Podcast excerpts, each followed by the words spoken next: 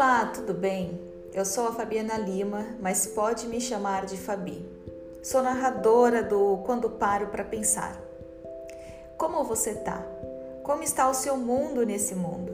Ainda colocando culpa no vírus pelas crises existenciais? E foi exatamente essa pergunta que me fiz a dia desses. Então pensei, por que não falar em voz alta e para o mundo sobre esse assunto? Um assunto perfeito no momento imperfeito. Espero que te ajude de alguma forma. Boa audição! Faz tempo que as coisas não estão caminhando mais naqueles trilhos que eu costumava passar. Eu não sei vocês, mas eu gosto de me sentir segura e mudanças de planos são bem-vindas, mas quando planejadas. Eu realmente não sou adepta a nenhuma mudança repentina. Até hoje não sei lidar bem com as surpresas porque tenho medo do que pode acontecer. Para quem me conhece ou me segue na rede social, já deu para perceber que meu perfil é estar sempre no controle da situação.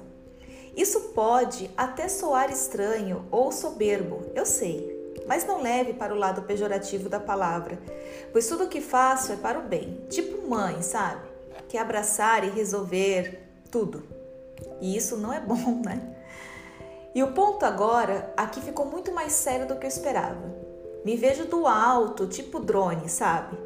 E de lá vejo minha cabeça cheia de nós, sem controle algum das minhas emoções.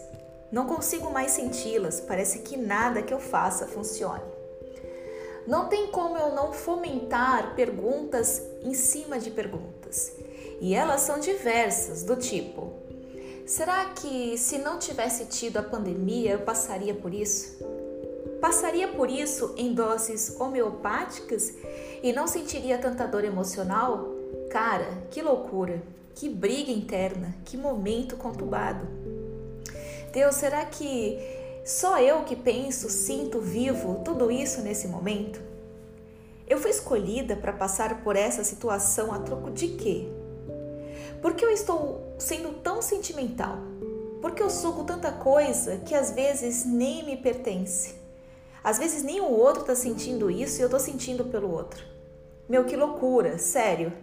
Eu não pensava que dentro de mim morava essa Fabiana, que eu nunca nem conheci, nunca tinha visto, não fui apresentada. E é assustador. Se se eu não estou sabendo até hoje lidar com essa outra de mim, imagina só. Pois acredite, eu nunca tive que lidar com algo parecido com isso. Aí depois que eu choro por mais de 30 minutos, o nariz ele fica completamente de palhaço, vermelho, os olhos inchados e o rosto de quem levou vários socos da vida. Então eu abro os olhos, eu dou aquela super respirada de alma. Peço perdão a Deus por todos os pensamentos completamente negativos e penso e falo internamente.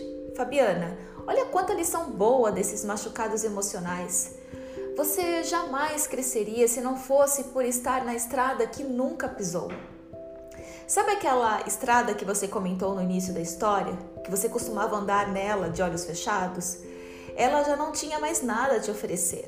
Já não dava mais frutos suficientes para te deixar mais forte, mais mulher, mais humilde, humana. E é sempre assim. Toda vez que tenho essas crises de vida, eu sempre volto para este pensamento positivo. E acredito muito que somos uma roda gigante. Na verdade, eu me vejo nessa roda gigante. Eu já citei várias parábolas de roda gigante e hoje eu tenho um conceito diferente para essa roda gigante. E é assim: às vezes eu estou no topo dessa roda gigante, igual a um drone. Eu tô lá em cima feita para observar tudo o que está acontecendo, mesmo que esteja nesse emaranhado de nós que até agora eu não consigo desatar. E às vezes. que merda! E às vezes eu estou embaixo, bem no raso, pronta para colocar os pés no chão e seguir mais madura, mais consciente dos meus atos. É sério que eu engasguei, né? Que merda! E às vezes estou embaixo, bem no raso, pronta para colocar os pés no chão e seguir mais madura, mais consciente dos meus atos. Então, eu realmente não posso mais colocar a culpa na pandemia, pois tudo isso certamente aconteceria cedo ou tarde.